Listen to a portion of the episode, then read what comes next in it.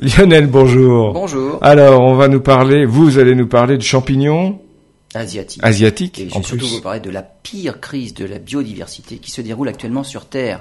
Ce sont les amphibiens les plus touchés puisque depuis 1965, 90 espèces ont déjà totalement disparu. 501 sont en déclin et parmi elles, 124 ont chuté de 90%. Au total, 6% et demi des espèces d'amphibiens ont été affectées. Le coupable est un champignon aquatique, le Batrachochitrium dandrabatidis. Ce champignon aquatique consomme habituellement de la matière en décomposition. Eh ben, il semble maintenant qu'il s'attaque aux espèces bien vivantes, en particulier leur peau. Les grenouilles, les salamandres ou les tritons voient leur peau dévorée par le champignon, de graves ulcérations qui entraînent chez eux des arrêts cardiaques.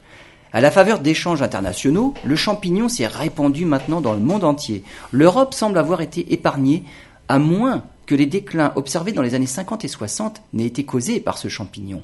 Mais à l'époque, on ne le savait pas. La crise semble ralentir. Sur les 501 espèces en déclin, 12% ont commencé à se rétablir, 39% continuent à diminuer.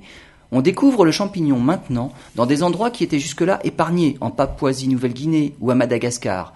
Une nouvelle souche, récemment débarquée en Europe, semble particulièrement affecter les salamandres. Les États-Unis et le Canada ont déjà pris des dispositions en interdisant simplement l'importation de 201 espèces. En Europe, le risque d'une nouvelle extinction massive n'est pas à exclure.